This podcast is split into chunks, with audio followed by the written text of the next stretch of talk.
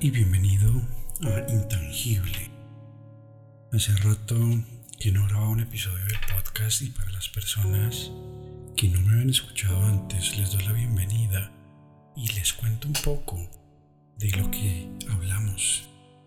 En estos podcasts yo trato temas sobre espiritualidad, meditación y desarrollo personal y todo aquello que considero que puede aportar de alguna manera enriquecer tu vida, enriquecer tu día a día. Este es el primer episodio que grabo en este 2022. He estado un poco ocupado reestructurando mis proyectos y mirando precisamente qué cosas nuevas pienso traer a mis redes sociales y a, estos, a estas grabaciones que hago en este 2022. Y como pudieron darse cuenta en el título del podcast, y si no se lo repito, vamos a hablar acerca de vivir desde tu centro y voy a explicar un poco desde lo que en mi experiencia y para mí puede significar el centro, qué es esto del centro y cómo nos puede aportar en nuestro día a día y en mejorar nuestra calidad de vida, porque finalmente eso es lo que pretendo, darte un mensaje que te permita probar por ti mismo las teorías o conceptos que yo te traigo para que los integres, los pongas a prueba y los lleves de tal manera a un nivel en el cual te sirvan a ti. Y si por algún motivo no te sirven, perfecto. Pero por lo menos te pido, como siempre, que tengas una mente abierta, una mente dispuesta, un corazón dispuesto y que los pongas a prueba y que le hagas las adaptaciones necesarias para que te funcionen.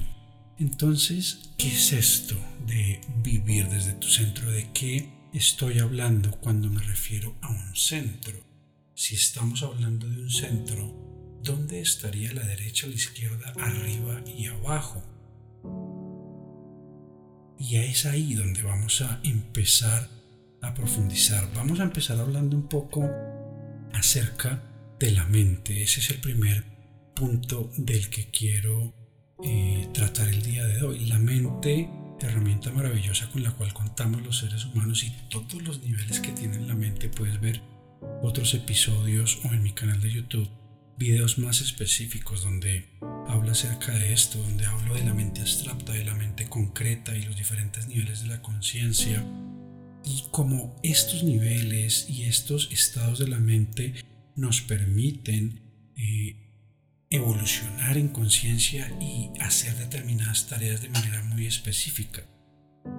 Sin embargo, una mente que no tenga determinado entrenamiento, una mente que ande constantemente en piloto automática y que no esté lo suficientemente desarrollada en sus máximos niveles, puede llegar a traernos eh, un ruido mental y una cadena de pensamientos desordenada que va a generar estrés, ansiedad y en general una vida con niveles de estrés o con frustraciones y a los cuales todos nos hemos afrontado en algún momento de nuestra vida. Entonces es esta mente, es esta herramienta, es este fenómeno emergente del cual todos conocemos, todos sabemos que lo tenemos dentro de nosotros, nuestro primer tema a tratar. Porque cuando la mente no está en su centro, en un estado neutro, es que la realidad se empieza a distorsionar cuando nuestra mente no está en un estado de calma, no está en un estado óptimo de funcionamiento, vamos a obtener una realidad distorsionada, nos vamos a salir de nuestro centro. Entonces, cuando empezamos a tener pensamientos, por ejemplo, negativos, vamos a estar hacia un lado de la balanza, vamos a estar viendo la realidad desde ese lado negativo, vamos a estar jalando hacia uno de los lados. Y por el contrario, si estamos teniendo hiperpositivismo, si estamos jalando para el otro extremo de la balanza, vamos también a ver una versión distorsionada de la realidad. Y aquí quiero aclarar que no digo que esto sea bueno o malo, no estoy diciendo que el malo negativo sea necesariamente malo o que el lado positivo sea lo bueno. Por el contrario, simplemente estoy eh, explicándote y profundizando en lo que es vivir desde tu centro. Cuando logramos ver la realidad tal cual y como es, con la menor distorsión mental posible, nos va a ser muchísimo más fácil tomar decisiones y tomarlas de manera asertiva, porque cuando somos demasiados positivos, también podemos percibir la realidad de manera distorsionada y meternos en situaciones que después nos estamos arrepintiendo. Tal vez vimos algo como una buena oportunidad, como algo ideal en determinado momento, pero con el pasar del tiempo y que la emoción baje y los pensamientos se aclaren, tal vez nos arrepintamos y nos demos cuenta que nos aceleramos en la toma de esa decisión. Por lo tanto, no es ni bueno ni malo, es simplemente el funcionamiento de la mente y las posibles distorsiones que podemos tener de acuerdo a nuestra historia, nuestros hábitos, nuestros sistemas de creencias y por supuesto lo que nos ocurre en el día a día eh, que nos puede alterar o no esos pensamientos y esos estados mentales en los que vivimos. Y eso me lleva al siguiente punto de, aquello que también nos puede sacar de nuestro centro y que está completamente relacionado con nuestra mente y eso son las emociones. Las emociones también nos sacan de nuestro centro. Y nuevamente aclaro que no hablo de nada negativo o positivo, simplemente hago una descripción de lo que para mí es el funcionamiento a un nivel básico de la mente y de las emociones. Porque de nuevo no es lo mismo tomar una decisión cuando estamos bajo eh, los efectos de una emoción fuerte, cuando estamos por ejemplo completamente alterados, cuando estamos de mal genio, cuando nos sentimos frustrados y tenemos que tomar una decisión importante, muy seguramente no la vamos a tomar de manera racional y con la mejor intuición o proyección al futuro. Tal vez no vamos a tener la capacidad más clara para tomar esa decisión y por lo tanto la vamos a tomar de manera presionada o instintiva, de manera reactiva y nuevamente en un futuro cuando las emociones se calmen y cuando volvamos a nuestro centro, nos podemos arrepentir. Y lo mismo va a ocurrir con, las, con el otro grado de las emociones, lo mismo va a ocurrir con el otro lado de la balanza. Si tomamos emociones, ejemplo, bajo un estado profundo de enamoramiento, decisiones importantes como casarnos, como no vivir con tal persona, como invertir, si estamos bajo estados eufóricos, bajo emociones a flor de piel muy fuertes, vamos a darnos cuenta después de, que, las emociones bajen que tal vez no tomamos la mejor decisión. Y desde este punto de vista, desde esta introducción que les estoy dando, los invito a que reflexionen un poco acerca de sus propias vidas, de esas decisiones que tal vez cada uno de ustedes ha tomado bajo la influencia de sus emociones, bajo la influencia de sus pensamientos, que en determinado momento estaban para alguno de los lados de la balanza. Y es aquí que aclaro este concepto de vivir desde tu centro. Es cuando estamos en el centro, cuando ni los pensamientos ni las emociones nos jalan para alguno de los lados, que estamos viviendo desde nuestro centro. Y es desde este centro que realmente podemos observar la realidad de la menor manera distorsionada y a partir de ahí tomar decisiones que vayan acorde a lo que realmente queremos y a lo que realmente estamos decidiendo desde la conciencia y no desde nuestra parte primitiva. Por lo tanto, la invitación una vez más es a primero entender la información que te estoy entregando, entender que tu cuerpo, tu sistema, tu mente y tus emociones influyen directamente en tu día a día. Es de suma importancia el aprender a observar tus pensamientos, a gestionarlos y por lo tanto a tener también una gestión emocional. Pues es al lograr este tipo de gestiones que vas a poder volver de manera fácil a tu centro para realmente andar por la vida con una gestión precisamente adecuada y no estar arrepintiéndote de las decisiones que toman. Entonces, ¿cómo hacemos para volver a nuestro centro, para vivir a nuestro centro si tenemos estas emociones y estos pensamientos que nos jalan en determinados momentos para un lado o para el otro? Lo primero, siempre en cualquier proceso de autoconocimiento, de desarrollo personal o de evolución, es el precisamente ser conscientes de algo. Porque como siempre digo, si tú quieres gestionar algo, debes traerlo a la conciencia. Cuando tú observas algo, cuando tú eres consciente de algo y lo traes a la, a la luz, lo puedes ver, es ahí que lo puedes gestionar.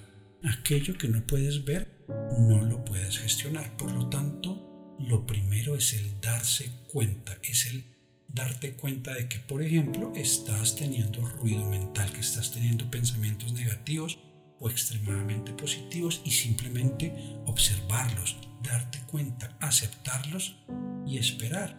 Y del mismo modo ocurre con las emociones. Al principio, por lo menos en mi caso, es bastante difícil o fue bastante difícil el controlarlas. Al principio, hace dos, tres, cuatro años, en un estado de rabia máxima, en un estado en el cual me sintiera bajo completa amenaza, yo era una persona muy reactiva y el esperarme, el observar esas emociones y esperarme para tomar decisiones me costaba muchísimo.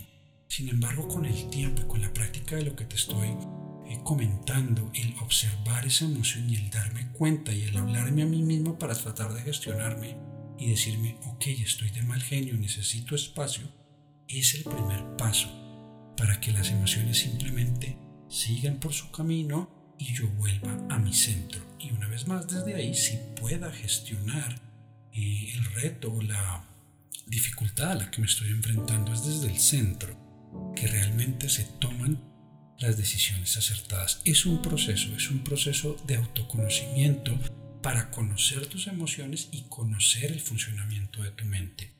Y ambas, ambas van de la mano, pues las emociones provienen justamente de los pensamientos y hay una cadena perfecta de información entre tu mente y tus emociones y tus sentimientos.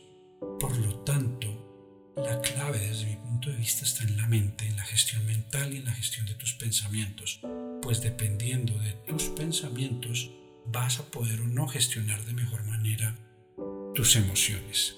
Entonces, tenemos estos dos elementos, la mente con sus pensamientos y las emociones. Y hemos hablado de la importancia de vivir desde el centro, de tomar decisiones y avanzar por la vida desde este centro, desde una parte nuestra en donde no jalemos para un lado, para el otro. Y repito que no es porque haya algo malo o algo bueno, las emociones son maravillosas y son un instrumento perfecto, una herramienta esencial para la supervivencia y el desarrollo de la vida humana. Gracias a las emociones, las emociones tenemos la capacidad de experimentar esta realidad, este mundo, de una manera maravillosa y son una brújula esencial en el camino evolutivo del alma y de la conciencia. Por lo tanto, repito que no catalogo nada ni de bueno ni de malo. Simplemente te resalto la importancia de aprender a tener una adecuada gestión emocional e inteligencia emocional para que puedas tomar mejores decisiones. Entonces recuerda, paso uno, darte cuenta, ser consciente de aquellos pensamientos o emociones que te están sacando de tu centro y aprender a gestionarlos dándote cuenta y esperando, adoptando las emociones, sabiendo que tú no eres esa emoción, que esa emoción es simplemente algo con lo que cuentas y que tienes la capacidad de observar, de ver cómo llega a ti y se va del mismo modo que los pensamientos. Solo con esta parte ya vas a empezar a darte cuenta de cómo si puedes autogestionarte y autorregularte.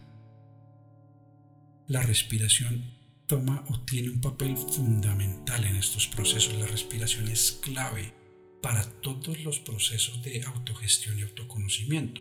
Pues cuando sientas estas emociones que se desbordan o estos pensamientos que llegan y no paren de parlotear en tu mente, respira, respira de manera consciente, centrando tu atención en la respiración y eso también te va a ayudar a volver a tu centro.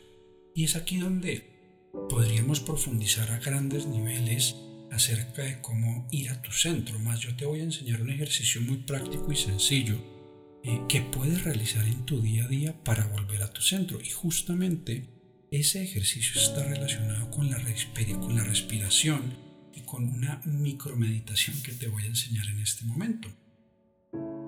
Simplemente vas a cerrar tus ojos y en tu mente vas a contar desde el 10 hasta el número 1 o hasta el 0. Vas a hacer una cuenta regresiva Y entonces en cada uno de esos números vas a ir respirando de manera consciente y vas a centrar tu mente en la respiración. Vas a simplemente ir visualizando los números, el número 10, el número 9, el número 8, los vas viendo en tu mente mientras respiras. Y esto va a hacer que tu mente vaya bajando la velocidad, que vaya frenando poco a poco. Y vamos a ir frenando de tal manera también el cuerpo, porque mientras realizas este conteo vas a estar también sentado en una composición lo más cómoda posible. Y cuando llegues al número cero vas a visualizar en tu mente un lugar tranquilo. Puede ser un lugar al que haya sido, una playa, una cabaña en el bosque, las nubes, no importa, no tiene que ser de hecho un lugar real. Puede provenir completamente de tu imaginación. Lo importante es que sea un lugar calmado, un lugar tranquilo en el que te sientas completamente en paz. Este digamos que es el primer escalón que has descendido, el gran nivel. Aquí lo que hemos hecho es calmar la mente. Y a continuación vas de nuevo a contar de 10 a 1 o a 0, pero esta vez vas a centrar tu mente o tus pensamientos en las diferentes partes de tu cuerpo, empezando por la coronilla, por la parte superior de tu cabeza, hasta la punta de los pies. Vas a hacer rápidamente un body scan. Por lo tanto, en esa misma posición en la que estabas cómodo, vas a contar 10, 9, 8 y vas a ir visualizando tu cuerpo como si lo escanearas desde arriba hasta abajo. Cabeza, ojos, mentón, cuello, hombros, espalda, pecho, hasta llegar a la punta de tus pies. De esta manera vas a relajar todo tu cuerpo de manera muy rápida. Aquí ya llevamos, nos llevamos más de 30 segundos en total en todo el ejercicio y vas a llegar hasta el número 0. Cuando esto ocurra, habrás llegado a tu centro, habrás relajado mente y cuerpo, habrás diluido en gran cantidad el ruido mental y esas emociones que tal vez estaban perturbándote. Pueda que al inicio no sientas ningún cambio, pueda que al inicio no logres llegar hasta el primer nivel o hasta el segundo, pueda que incluso no logres llegar ni siquiera a contar hasta tres. Y por supuesto va a depender de la experiencia por la que estés pasando.